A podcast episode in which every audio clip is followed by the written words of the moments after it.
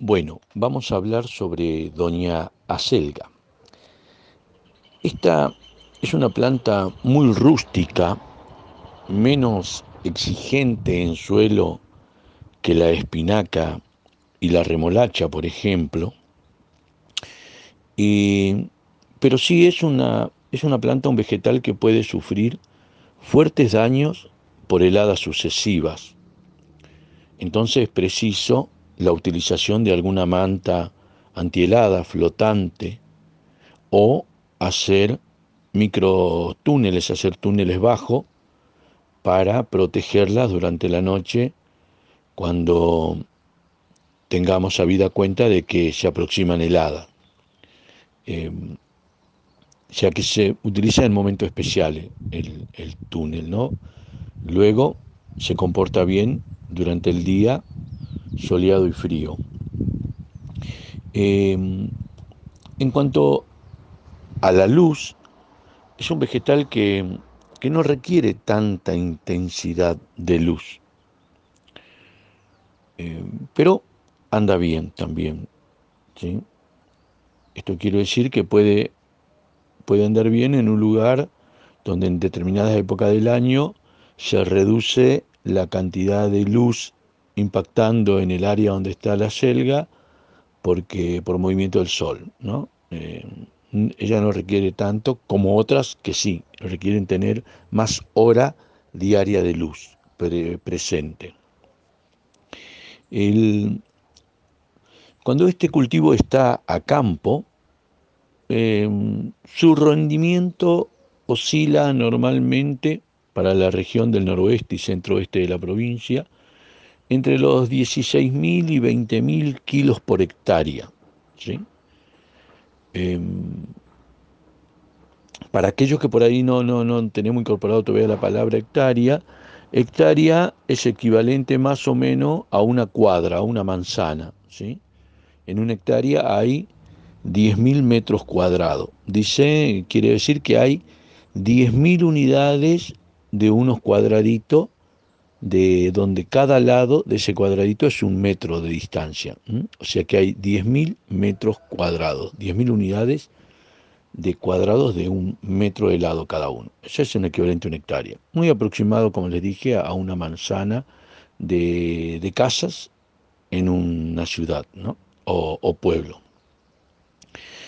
En cuanto al rendimiento en invernáculos, bajo cubierta, por ciclo de cultivo normalmente rondan la, los 34.000, 35.000 kilogramos por hectárea ¿sí? de rendimiento.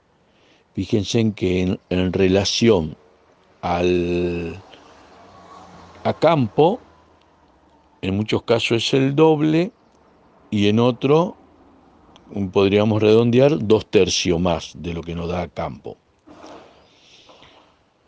Más o menos rinde 4.800 bultos por hectárea, diríamos, ¿no? Estamos hablando bajo cubierta.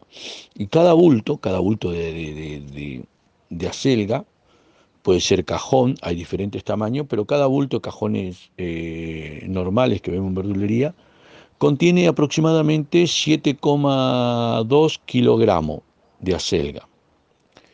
Em,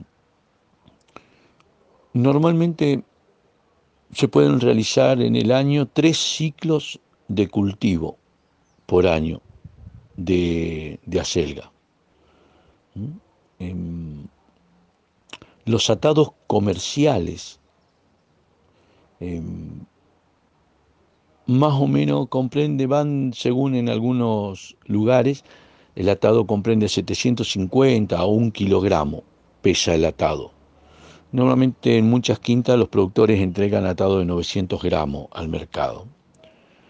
Hay, hay dos variedades importantes de acelga que están englobadas como eh, penca blanca o penca verde son las que más hay.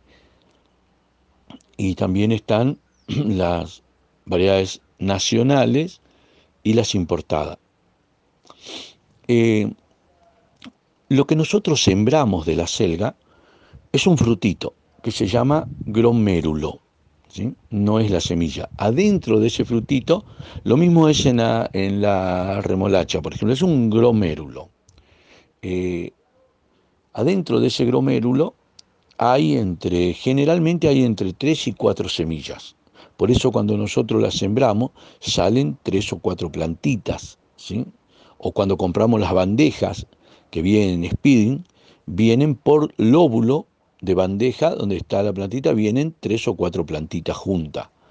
Normalmente una bandeja de, de acelga, y también puedo decir la de remolacha, también la de lechuga, también la de verdeo, eh, esas normalmente vienen en bandejas, cuando compramos en plantinera, de 288 lóbulos, o sea que por bandeja vienen 288 eh, grupitos de planta. ¿no? Cada lóbulo, le digo, pueden haber tres o cuatro plantitas.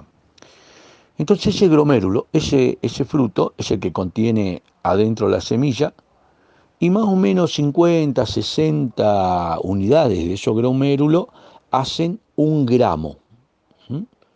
Eso es como para que tengamos en cuenta. O yo digo, bueno, si esto me va a dar 60 grupitos de planta, o 60 plantas puedo decir, porque después tengo que ralear, en un gramo, a mí cuando me llegan bolsitas o compro bolsas con, esos gromérulos, puedo calcular y estimar cuánto, dice tantos gramos la bolsita, ¿no? Suponiendo que dice 5 gramos, una bolsita chiquita. 5 gramos. Eh, son 300 gromérulos o 250, o sea que tengo el potencial para sembrar 200 frutos para obtener 250 o 300 plantas, ¿no? Eh, entonces eso también me da a mí a las claras cómo voy a planificar mi cultivo. Si yo pongo todo junto, voy a tener eh, 300, por decir así, 300 plantas produciéndome acelga a la vez. Si es para consumo, es mucho, ¿no? Por eso tengo que hacer escalonado, para tener siempre, no tener que cosechar de una sola vez, después regalar. Si voy a vender también me conviene escalonado para tener siempre también. Escalonar. Eh, en cuanto al suelo, siempre cuando lean y vean, dice, eh, o escuchan, requiere suelo profundo. Es lo que hablábamos anteriormente, que se tiene que trabajar el suelo con una rotulación entre 30 y 40 centímetros. Es un suelo profundo, ¿sí? Requiere un suelo profundo, o requiere, quiere decir, por lo menos ahí trabajado y suelto esa profundidad. Un suelo arenoso también es un suelo profundo, ¿sí? Pero hay otros suelos que son suelos más orgánicos, son suelos que se compactan más rápido, son los suelos pesados, se llama, o suelos que tienen mucho con, contenido de arcilla también son suelos un poco pesados, podríamos decir, y que sean permeables. O sea, estamos hablando de un suelo suelto, profundo, permeable. Se está diciendo que si se requiere permeabilidad, que el agua percole, baje en su horizonte hacia el fondo del suelo, quiere decir que eh, no soporta tanto el encharcamiento, está diciendo, ¿sí? Con un gran poder de absorción, dice, del suelo. Quiere decir también que absorba agua y la retenga. Y que sean ricos en materia orgánica. Quiere decir que tengo que, para algunos suelos, por ejemplo, que son muy arenosos en el norte, voy a tener que preparar materia orgánica u obtener materia orgánica para sumarle a ese suelo, para ayudar a su estructura y a la retención de agua y luego a la descomposición para contención de nutriente, para que la planta pueda absorberlos cada vez que a través de las raíces. Y soportan la salinidad. Las acelgas son muy de soportar la salinidad, ¿sí? Tanto de agua como de suelo, como así también la remolacha. Toleran la salinidad. Quiere decir que no van a producir aún en estas condiciones, ¿no? Vamos, en cuanto seguimos hablando en cuanto a preparación del suelo, vamos a hacer un ejemplo para una hectárea de producción. Para desmenuzar y mullir, hay que tener cuidado con la palabra mullir, es como hacer muy finito el suelo y eso no es tanto lo que tenemos que hacer, ¿sí? Pero para desmenuzar lo más pequeño que podamos el suelo, no tan pequeño, para la implantación, para el trasplante me refiero, o, siembra de este cultivo, porque se puede hacer la siembra también eh, directamente con el fruto, se puede utilizar la rastra de disco doble, de doble acción, o el vibro cultivador para zonas con suelos livianos, por ejemplo, arenoso, y ahí estaríamos cuidando el suelo. El arado rotativo puede ser utilizado en zonas con suelos muy pesados. Eso se da en Mar del Plata, en Rosario, en La Plata, Gran Buenos Aires, Santa Fe, pero no utilizarlo en exceso. Eh, hay que tener siempre estar pensando que la utilización, cuando es inadecuada de las maquinarias, degradan la estructura del suelo, ¿sí? rompen todo lo que une en las partículas del suelo, disminuyendo por tanto la aireación y la formación de agregados de esa, de esa, de esa materia. Al, al disminuir la aireación, nosotros tenemos que tener en cuenta que las plantas también respiran, necesitan tener oxígenos en el suelo para poder respirar. Después también para poder absorber eh, la solución del suelo, donde sería el agua con los nutrientes. Si no tiene esta condición, la planta se resiente, ¿no? Eso impacta mucho en la planta. Y la formación de agregado del suelo es que tengan, el suelo tenga agregados orgánicos para unir sus partículas de suelo y poder a la vez eh, mantener mayor tiempo la humedad y mantener eh, agua en, su perfil, ¿no? Em, siempre que, acuérdense que yo cuando hablamos de maquinaria, para dando un ejemplo, una hectárea, siempre después, en algunos ejemplos anteriores, le, he dado em, el ejemplo a quién reemplazaría tal, tal este, herramienta, ¿no? Como tenemos que hacer el trabajo con la asada, o con la, con la pala de punta, o con la laya, eh, luego también cómo tenemos que, usar el motocultivador, todo eso lo, hemos venido hablando. Eh, siembra. Entonces, tenemos siembras otoñales e invernales. En esta época, otoñal-invernal, los cultivares importados tienen muy buena resistencia a la floración prematura, que la planta florezca naturalmente. ¿Y cuándo se da la floración prematura? Mm, por ejemplo, para esta época, que en estos días, hoy, ayer, en la región y hacia la acá el cinturón de la Plata, yo estoy en el cinturón platense en este momento, se dan días muy agradables, muy, muy, casi cálido. ¿sí? Han desplazado a la masa de aire frío que veníamos soportando del invierno. Pero esto es porque se está presentando el famoso veranito de San Juan, que viene de la zona de Cuyo, del oeste, del lado de la zona de las cordilleras del país, de la zona centra, del centro de la cordillera del país, viene avanzando hacia la zona de costa y va a traer días muy agradables. Eh, primero va a haber una lluvia porque va a chocar la masa de aire caliente con la masa de aire frío que estaba, eso va a provocar una lluvia que según donde estemos en la región, pueden ser lluvias muy copos, copiosas, pueden ser lluvias tenues, leves, pueden ser lluvias persistentes, pueden ser lluvias impersistentes, eh, según cómo sea el impacto en cada lugar con las masas de aire, frías y, calientes, ¿sí? y esa altura de esa masa de aire. Eso hace que se provoquen lluvias. Eh, lo primero que se presentan son masas de nube nublando encapotando el cielo y después va, a venir la lluvia. Y después de eso vienen el veranito, los días agradables, de, que oscilan entre 20 y 27 grados, 20, 22, 25 durante el día principalmente, pero pueden perdurar una semana a 10 días.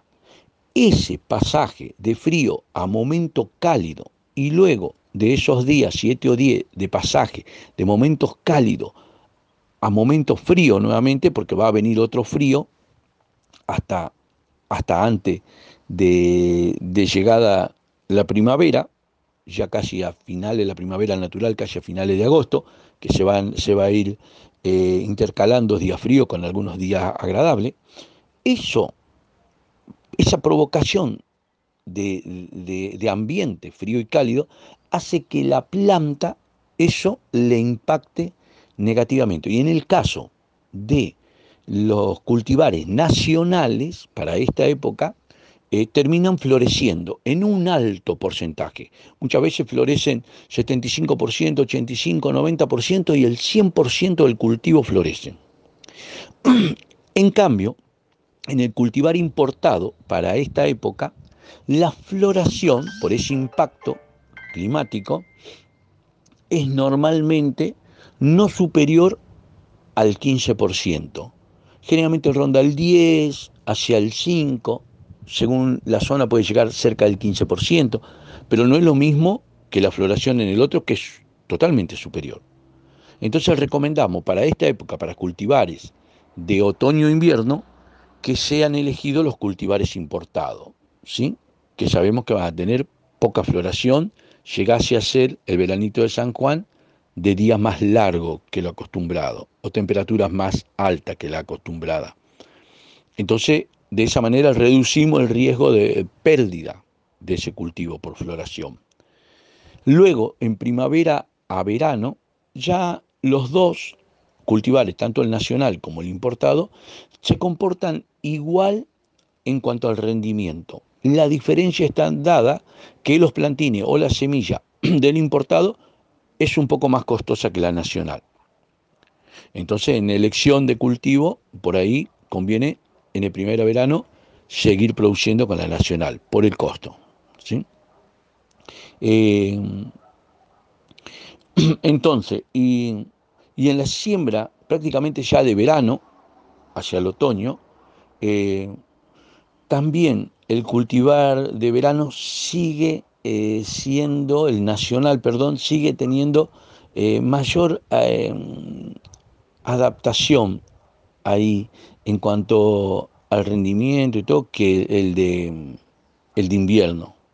Mejor adaptación, porque ahí va a pasar de verano a otoño, ¿sí? Pueden adelantarse algunos fríos, algunas heladas. En ese, en ese momento tiene mejor adaptación el, el nacional. Em, entonces, para, como les decía, para nuestra zona templada del centro del país, acá en Argentina, de la costa hacia Cuyo, les reitero, se, recomienda para la siembra otoñal cultivares de mayor requerimiento de frío. Estos serían los importados, andan bien, ¿sí? De tal manera que se mantenga como en la fase vegetativa de crecimiento, produciendo hoja y no que se estimule la producción del escapo floral.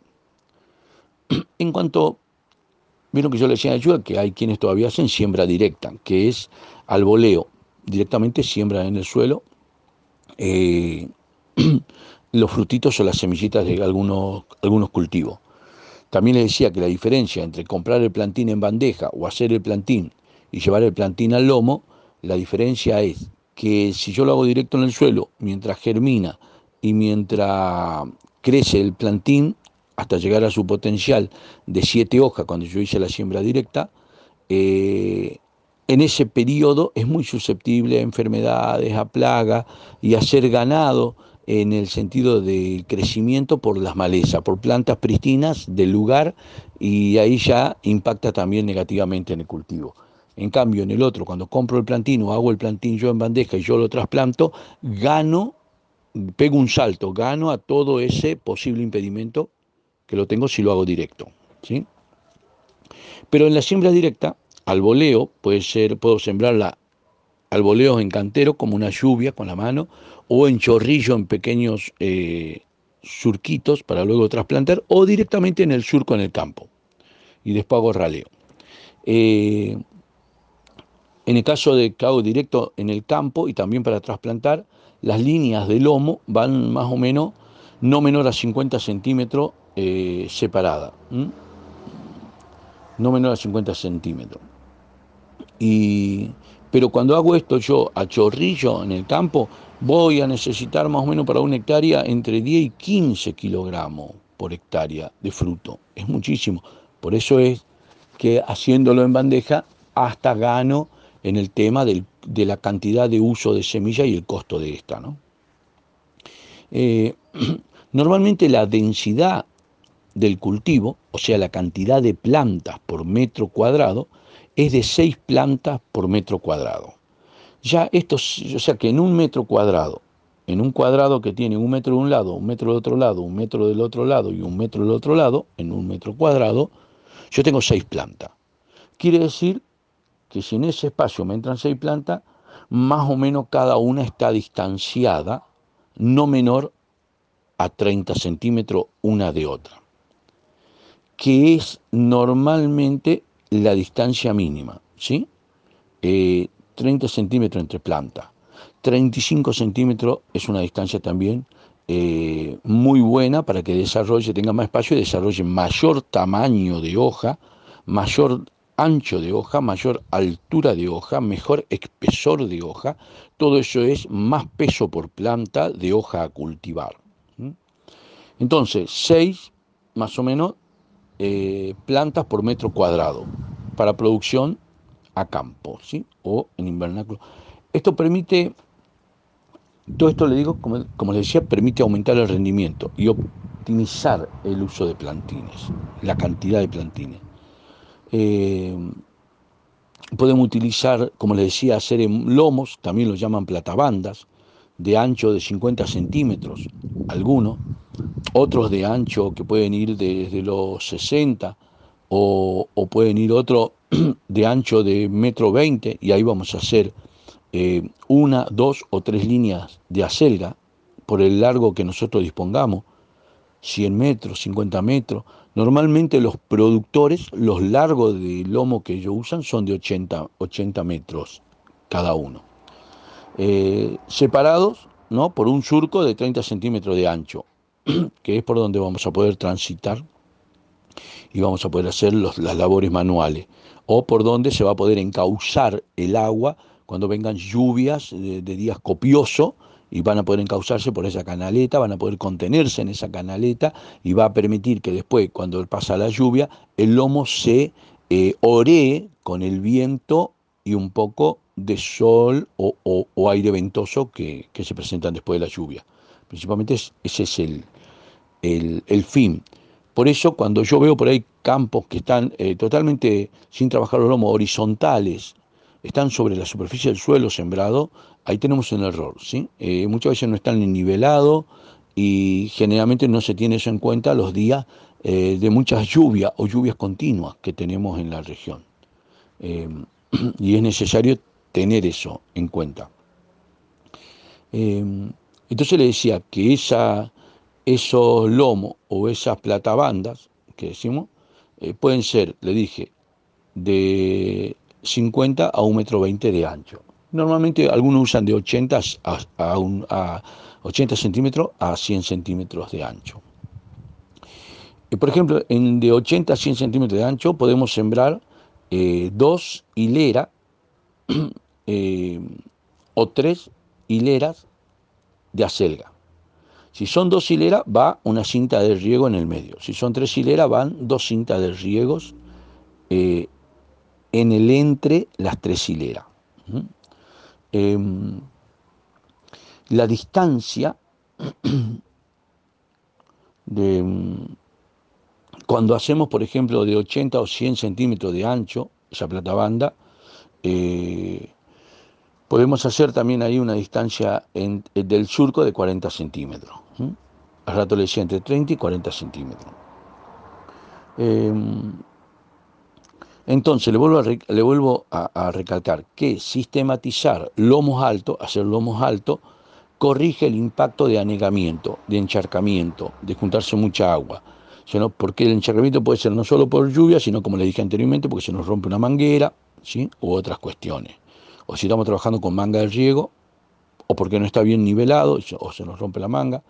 Eh, y que esto es una condición desfavorable para la planta. Es muy sensible a la asfixia radicular, ¿sí?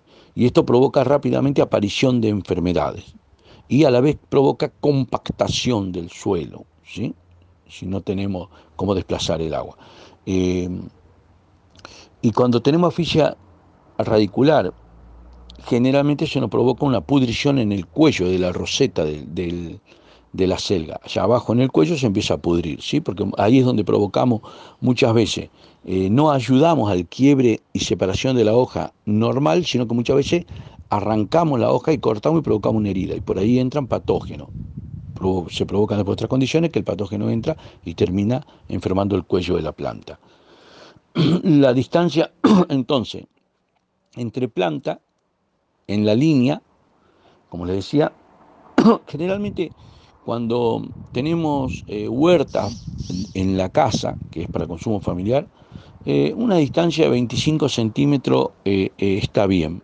Pero ya cuando tenemos en carácter comercial, vamos a buscar mayor tamaño de hoja, mayor homogeneidad de hoja, mayor peso, como le decía hace rato, la distancia 30 centímetros, no menos de 30 y ahí de 35 centímetros según variedad. Hay unas que son de penca muy ancha, hojas muy anchas, muy grandes, ahí tengo que conocer eso de la variedad. O sea, no menos de 30, no más allá de 35 centímetros, entre planta, ¿sí?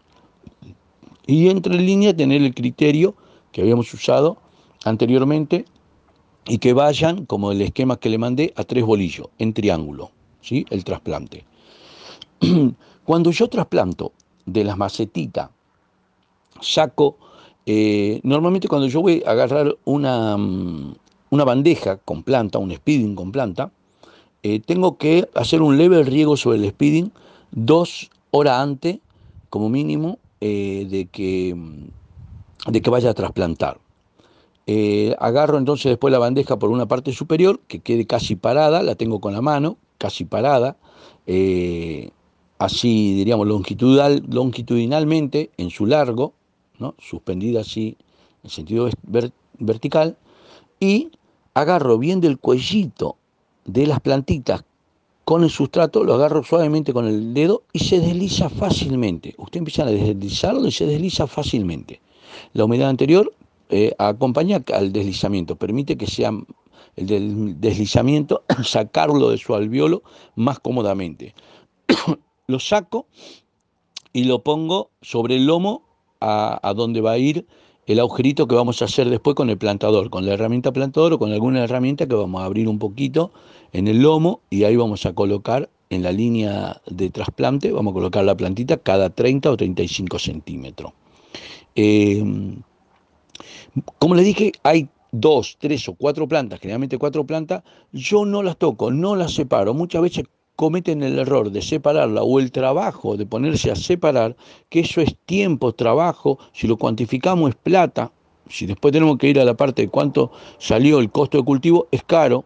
Entonces yo no tengo que, sacarla, separarla, porque puedo romper raíces, como les digo siempre, evidentemente voy a romper raíces y voy a entrar con una planta ya con las raíces eh, lastimada y que después en el riego y la humedad puede entrarme algún patógeno y enfermarme la planta. Y después de esa enfermedad se me presenta cuando yo tengo casi la planta adulta, ¿sí? Y ahí ya no tengo no puedo cómo curarla muchas veces, porque ingresa por adentro de la raíz, va por el interior de la planta. Entonces no tengo que separarla. A los 15 días de trasplantado voy a hacer el primer desmate, se llama de esas tres plantitas, voy a ver cuáles son las dos más fuertes y las voy a dejar. Y a la otra la voy a cortar con un elemento cortante, que puede ser un cuchillo. Voy a cortarla casi un poquito más arriba del ras del suelo y dejo dos. Dos continúan su crecimiento. 15 días después vuelvo a hacer el segundo desmate y me quedo ya con una planta, la mejor desarrollada, la que yo elegí como mejor desarrollada. Y corto la segunda plantita. Cada vez que provoco eso, hago un riego, un escardillo y muevo el suelo con lo que decíamos la otra vez, el despelmazamiento del suelo. Y a la vez hago una fertilización líquida, ¿sí? Eh, muy eh, cerca de la planta o en la zanjita, como yo le decía, volviendo a colocar guano bien tratado. Eh, lo que más recomendamos es que por ahí sea foliar, ¿sí? que sea con un aspersor en la hoja. Eh, y allá en la, en la bandeja de, de plantín, en el momento que se está desarrollando el plantín, por ahí eh, después de los primeros 10 días, 15 días, que ya desarrolló sus hojas verdaderas, a partir de ahí se puede llegar a dar una fertilización por semana o cada 10 días, también una fertilización foliar o al sustrato para ayudar que, eh, con alimento a esa plantita, porque ya está produciéndolo por su hoja y tomando los pocos nutrientes que hay en el sustrato. Entonces nosotros podemos hacer una fertilización líquida, una aspersión con, el riego eh, o un aspersor bueno que moje bien. Eh, y bueno, y después en el otro, en, el surco, ya hablamos recién el ejemplo cómo podríamos fertilizarla. normalmente los riegos de la selga son complementarios. ¿sí? cuando están a campo. Eh, el agua que, la cantidad de agua que cae por lluvia eh, casi cumple la cantidad de demanda, pero los riegos por ahí son complementarios, ¿sí? es necesario eh, muchas veces el regar. Entonces hay que tener en cuenta que no hay que estar constantemente poniéndole agua. en cuanto a la línea de goteo, cuando uso goteros, cintas de goteo,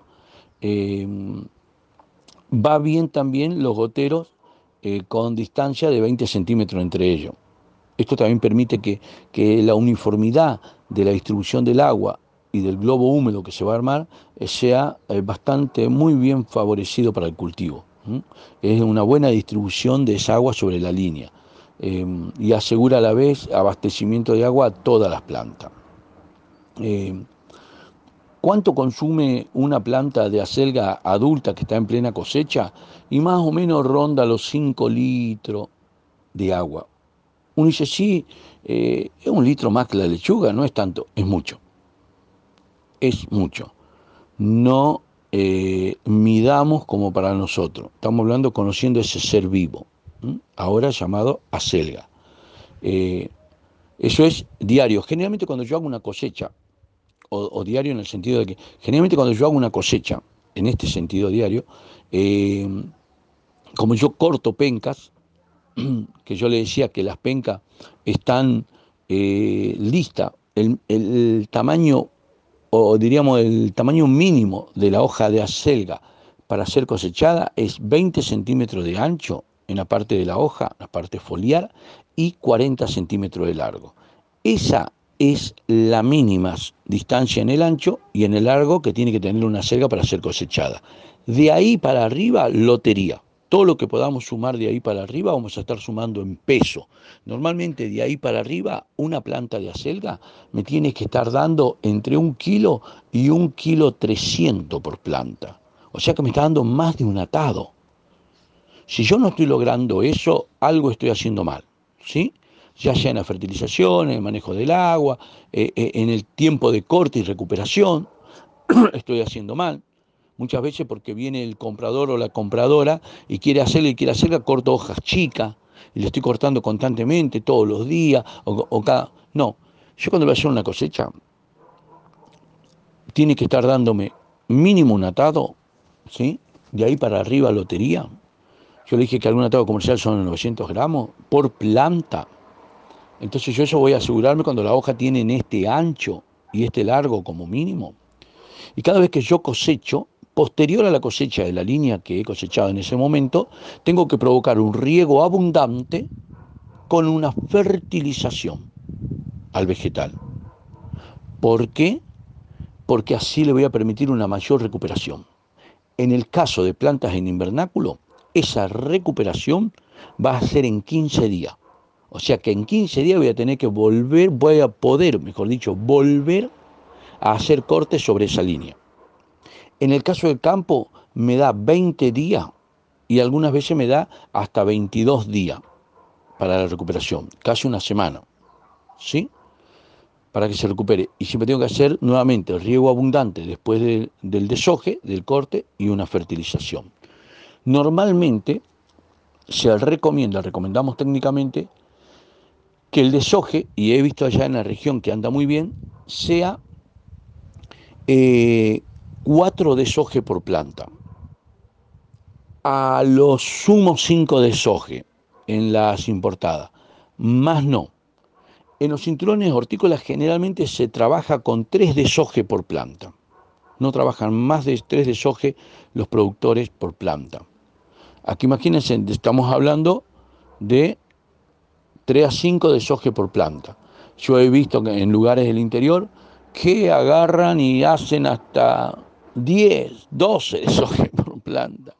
No, porque ni por más que la planta eh, responde y larga hoja, empieza a alargar penca más ancha, empieza a alargar hoja más fina, hoja más gruesa, hoja más gruesa, eh, empieza a cambiar el sabor de, la hoja, ya se amarga y el que la consume se da cuenta. Y entonces después dice, no, no está muy amarga, no voy a ir a comprar eh, acelga ahí. O no le voy a comprar a él acelga porque tiene la hoja muy amarga. Eh, porque cambió en la planta, ¿sí? la, la calidad de su producción. Entonces yo con eso estoy arriesgando que el comprador no solo no me venga a comprar más acelga, sino que por la acelga no me venga a comprar otros productos. Y ahí estoy haciendo un error en cuanto al manejo comercial de mi producto. Entonces, si yo voy a hacer esos, esa cantidad de desoje y cada tantos días, y em, de ahí tengo que pensar entonces cómo va a ser mi escalonamiento. ¿Sí? Si yo hago una línea para cuatro cortes y está en invernáculo y eso, cada corte va a estar en 15 días, esa línea va a estar dos meses. Si en el campo voy a tener cuatro cortes y esa línea eh, va a tener repunte de 20 días, eh, voy a tener más o menos 80 eh, días, serían casi, casi tres meses en producción. ¿sí? Igual en, el a campo se pone un poquito más rústica la planta. un poquito más gruesa la hoja. Entonces, si yo voy a tener eso, yo tengo que decir, eh, mínimamente yo me hago una línea de 80 o 100 metros de largo con esa finalidad, la otra línea tiene que estar sembrada entre la semana siguiente a la siembra o trasplante de esa primera línea o a lo sumo, como mucho, 15 días después. Como mucho. O sea que tengo entre una semana o 6 días, 8, 9, 10, 11, 12, 13, 14, hasta 14 días, ¿sí? Como mucho, o 15 días después, como mucho. Y la tercera línea, lo mismo. La cuarta línea, lo mismo. Así, si yo hago un camellón con tres líneas, al siguiente camellón lo mismo, al otro camellón lo mismo, y ahí voy escalonando. Y cuantificar cuántas plantas voy a tener en cada línea o en cada camellón, para saber cuánto voy a estar cosechando más o menos. Y a la vez pensar cuánto me demandan por semana o cada tres días mis compradores, qué cantidad me demandan. Ahí empiezo a planificar. Entonces yo voy a tener que responder a esa demanda y tener en cuenta que tengo que tener aproximadamente un 20% más. ¿Por qué? Porque puede venir una pedrada leve, porque puede venir un ataque de insecto y me hace mermar el rendimiento. Con ese 20% yo estoy recuperando la posibilidad de cualquier merma de rendimiento. Si no tuviese ningún daño, el 20% luego va a ser vendible. Va a ser algo que lo voy a poder vender. ¿Sí? Bueno, por ejemplo, ahí van a ver en el... Creo que está al último también ahí en el, en el PDF Power el plan de, de siembra para la selga. ¿no? Hay un plan de siembra que, por ejemplo, dice siembro del 25 de junio al 1 de julio. O sea que estuvo sembrando seis días de día y siembra 16 lomos, dice, ¿no? Y en, cada lomo hay cuatro líneas. En el lomo A hay cuatro líneas, en el lomo B hay cuatro líneas, en el lomo C hay cuatro líneas, en el lomo D hay cuatro líneas. Cuatro líneas de cultivo. Si hay cuatro líneas de cultivo, hay tres líneas de goteros de riego por lomo. El lomo A, el lomo B, el lomo C, el lomo D, cada uno con cuatro líneas. Y eso lo sembré entre el 25 y el 1 de julio. Un día hice el lomo A, el otro día hice el lomo B, el otro día el lomo C, al otro día el lomo D, o día y medio después. Dice que el trasplante se va a dar para esa época de para nuestro lugar acá templado, para esa época de, trasplante, de siembra, perdón, que es en época muy fría, en junio, al principio de julio, acá es una zona, estamos en pleno invierno, es frío, entonces para pleno invierno frío, el trasplante se va a dar el 30 de julio, terminando julio, o sea que hay algunos que están trasplantando ahora al 5 de agosto. Ahora están trasplantando, ¿sí? Y, y abajo señala que para lo que hemos trasplantado entre esa semana del 30 de julio al 5 de agosto, el primer corte en el lomo A de cuatro líneas se va a dar entre la semana del 22 al 28 de octubre. Quiere decir que ahí vamos a tener una planta con buen tamaño de ancho, buen tamaño de largo, buen expresor, buen peso para esa fecha, ¿sí? en nuestra zona templada. Ya octubre, para esos fines de octubre, nosotros ya estamos en primavera templada cálida para nuestra zona. Ya estamos en primavera templada cálida. ¿sí? Y después fíjense que el primer corte para el lomo B con sus cuatro líneas se va a dar a la semana siguiente del anterior, el 29 de octubre al 4 de noviembre. Y así va a ir sucesivamente. El primer corte del lomo C con sus cuatro líneas se va a dar para la semana del 5 de noviembre y el 11 de noviembre, cuando ya empezamos a entrar acá en la primavera calurosa, ¿sí? para nuestra zona. Fíjense entonces cómo voy a ir, eh, o estoy ordenando en mi, diríamos, en mi planificación de cultivo de acelga, mi producción en función para cuándo la voy a cosechar también. ¿sí?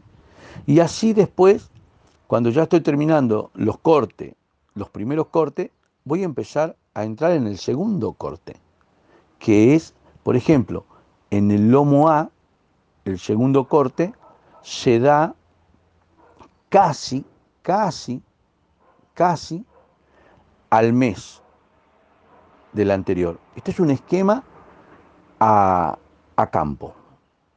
Si fuese en invernáculo, se daría casi una semana eh, antes, ¿sí? Pero acá se va a dar casi, casi un mes después. Eh, Puede ser que nos lleguen días hermosos, con sol, con buena dotación de agua, de lluvia, que caigan lluvia. Generalmente ustedes vieron que cuando cae lluvia, yo siempre digo, cuando llueve, llueve agua fértil, porque arrastra de arriba nitrógeno, ceniza, materia orgánica, todo eso va al suelo. Por eso ustedes ven que las plantas, ¡blum!, como crecen, como que explota en crecimiento, se la ve mucho más saludable, todo en los cultivos, porque cae un agua fértil. Entonces, si tenemos días de lluvia, estos días que acá están eh, en una razón teórica, podríamos decir, también sale de lo práctico, pero una razón teórica, puede ser que esto se adelante una semana antes, ¿sí? A lo que está puesto acá. Pero nosotros tenemos que poner eso, tener en cuenta eso que es el tamaño de la hoja. ¿Y por qué en el invernáculo va mucho más rápido? Porque es un microclima lo que hay en el invernáculo. Es un microclima, y hay un microclima constante, día y, y noche. Entonces la planta va, acelera más su crecimiento, ¿sí? Bueno, y así después van a ver que para el tercer corte casi se aparejan ya el lomo A con el lomo B, el lomo C con el lomo D. Ya en el tercer corte se empiezan a aparejar los tiempos de cosecha. ¿Por qué? Porque la planta ya sintió todo lo desoje y ya empieza a producir menos ya empieza a tener menos tamaño su hoja, es más alargada, menos peso, se hace más gruesa. Entonces, eh, pues yo digo después el quinto, el sexto y el séptimo es eh, yo hasta cuatro, por ahí cinco según variedad, cinco cortes hasta ahí permitiría. Eh, normalmente es el tres, estamos dando muy buena calidad. ¿sí? Bueno, después hay otro, otro, otro ejemplo que habla para la siembra del 29 de octubre al 4 de noviembre, ya hay otra siembra, de nuevo se hacen otros 16 eh, lomos, diríamos, el, llama 16 eh, lomos porque eh, el E puede ser un lomo con cuatro líneas, y eso lo llama cuatro lomos. Ahí en realidad es, este esquema está sacado en que hicieron un lomo por línea de cultivo, ¿sí? Pero en realidad podemos decir un lomo con cuatro líneas. 16 eh, lomos se refiere a eso, 16 líneas de cultivo. ¿sí? Eh, hay cuatro, sembrada el E, sembrado, empezó a sembrarse los primeros días del 29, el, al otro día o día y medio después siguió el F con cuatro más, el G con cuatro más y el H con cuatro más después, llegando al 4 de noviembre. Totalmente los cortes, como van a ser em, eh, lo que veníamos viendo anteriormente, vayan a calcular los días, porque ya estamos en día más soleado, fin de octubre a noviembre ya tenemos un día más soleados, más, más caluroso. Después tenemos también otro ejemplo para enero. Enero, ya en enero como hay mucho calor, eso también resiente un poco la planta, ahí ya aumentó un lomo más para para tener más o menos el equivalente de la demanda que tiene el, el productor en este esquema, ¿sí? Ahí ya tenemos que considerar de aumentar un lomo más, porque son días muy calurosos y mucho, mucho, mucho calor eh, irrumpe, impacta en, algunos vegetales. Eh, muchas veces no favorablemente. Eh, después hablamos de requerimientos de humedad relativa en un invernadero. El requerimiento de humedad, la humedad relativa, cuando ustedes escuchan humedad relativa en la radio, eh, tanto por ciento, la humedad relativa es la humedad que hay en el aire. ¿sí? Nosotros sentimos el aire fresco o cálido o, miramos cómo se mueven los árboles y sabemos que hay un aire que se está moviendo o cuando viene con mucha tierra podemos ver la tierra desplazada en el aire, pero también ahí hay micros gotas, de agua. Esas micros gotas hacen a la humedad relativa. ¿sí? Cuando dicen humedad relativa alta es porque hay mucha cantidad de microgotas de agua. Y muchas veces eso se pone pesado y a, muchas personas le hace mal, dolor de cabeza, no pueden respirar o le traen como mareo. Pues hay mucha presión, hay mucha concentración de agua ¿sí? en el ambiente, microgotas. Eh, somos como peces, ¿sí? Y no nos podríamos equivocar en ese ejemplo. Vivimos en un sistema húmedo. Nosotros tenemos casi más del 90% de agua en nuestro cuerpo. ¿sí? Entonces, el requerimiento de humedad relativa adentro del invernáculo, más que nada voy a hacer pie en esto, porque a campo, eh, cuando está a campo puede haber una humedad relativa tanto, pero hay un viento que se desplaza muchas veces y eso hace que la humedad relativa esté en desplazamiento. ¿sí? En cambio, en, el invernáculo, como el viento entra y queda como encapsulado, por ahí puede salir, pero queda el movimiento, se reduce, la humedad relativa generalmente tiende a ser más alto. Eso, cuando yo entro en un invernáculo, como les dije la otra vez, y siento mucha humedad en mi olfato, en mi olfato, como cuando entro a una casa que estuvo mucho tiempo cerrado y hay mucha humedad, eh, tengo que corregir el levantado de las cortinas. ¿sí? Quiere decir que le estoy dando poco tiempo al tiempo que tiene que durar levantada las cortinas. Y en el verano, como necesitan más riego los cultivos, es conveniente muchísimas veces tener las cortinas levantadas de muy temprano hasta muy tarde y algunas veces cuando las tardes, las nochecitas son calurosas o agradables, dejar todas las cortinas levantadas. Mientras no haya peligro de ráfaga de viento o de tormenta o de lluvia, dejarlas totalmente levantadas. Entonces, una humedad relativa en un invernadero, eh, por la gran cantidad de masa foliar que tiene la sega, la gran cantidad de hoja, necesita que en todo momento también mantenga una buena humedad del suelo, ¿sí? Para la producción y desarrollo de sus hojas, para que recupere. Pero la humedad relativa tiene que andar más o menos fluctuando entre un 60 y un 80% de humedad relativa. ¿sí? Eh, algunos, algunos cultivares comerciales de la selga, hay varios en los cultivares comerciales. Está Ampi, está Cándida, eh, verde de Taglio, verde de, París, em, Blanca de Lyon, Bresane, que viene en la bolsita que entrega el Pro Huerta, Anual Penca Verde, Penca Verde de invierno, hay varias, ¿sí? Fíjense que cuando yo le digo eh, cultivar nacional y cultivar importado, hay muchísimos, ¿sí? Es como que en una le digo cultivar salteño y cultivar jujeño. Y en cultivar salteño hay un montón, hay un montón de salteño. Cultivar jujeño y un montón de jujeño. Lo mismo así en cada cultivares y lo mismo así para la selga. Cosecha. Eh, entonces se van cortando la hoja más grande, dijimos más o menos el tamaño. Eh, se tiene que provocar un quiebre de la base de la penca, no un corte con cuchillo.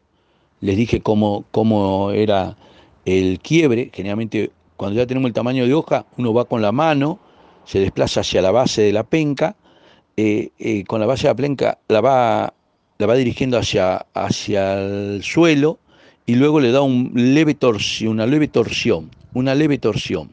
Le da una leve torsión para cualquiera de los dos lados de la penca. Esa leve torsión ustedes van a ver que se desprende la penca sola. ¿sí? ahí la hoja, porque ya la planta estuvo provocando internamente todo un sistema ahí adentro para desprender la hoja, pues ya estaba madurando, ¿sí? por decir su madurez fisiológica, su madurez de cosecha. Eh, como le dije, se efectúan tres, cuatro cortes, más de cinco no, eh, porque después lo que pasa con, la, con las otras hojas y el sabor, eh, pueden también llegar a cosecharse plantas enteras, pero cuando son chicas, porque realmente tengo problemas en los cultivos, pero tengo que vender sí, sí, eh, lamentablemente, bueno, voy a cosechar plantas enteras. o es lo que se hace cuando se hace el raleo, cuando se hace en siembra chorrillo, el primer raleo se dejan plantas a 10 centímetros, a 15, y el segundo raleo se dejan plantas a 30 centímetros. Se eligen siempre la más grande y la más sana. Eh, para tener una idea, más o menos un rendimiento medio mínimo en un invernáculo de 7 metros por ancho por 35 de largo, nada más que con plástico, eh, haciendo un buen abonaje, más o menos ronda los 440, 450 kilogramos en esa superficie, en 7 por 35 metros de, largo. Em, creo que algo hablamos sobre el abonaje. Cuando voy a hacer eh, un, un, abonaje eh, pre, pre-trasplante o presiembra, un abonaje de base, se dice, lo que se estima para mm, la selga es más o menos mm, alrededor de los 20 metros cúbicos por hectárea. Em, eso como enmienda orgánica, ¿no? como abonaje de base y eso, no sé si lo dije, es más o menos equivalente a 2 litros, si se mide en volumen, o casi aproximadamente a 2 kilos de cama de pollo, por ejemplo, madura por metro cuadrado. ¿sí? 2 kilos. Cuando tenemos suelo, esto, esto es como para un suelo casi de transición, suelo orgánico a un suelo de transición arenoso, pero cuando tenemos un suelo arenoso podemos ir entre los 3 kilos. ¿sí? 3 kilos de abonaje por metro cuadrado, o 3 litros si lo hacemos eh, en líquido. Mm, bueno, eso es doña acelga. Después vamos a hablar de enfermedades, acuérdense. Eh, después esperamos preguntas de doña acelga.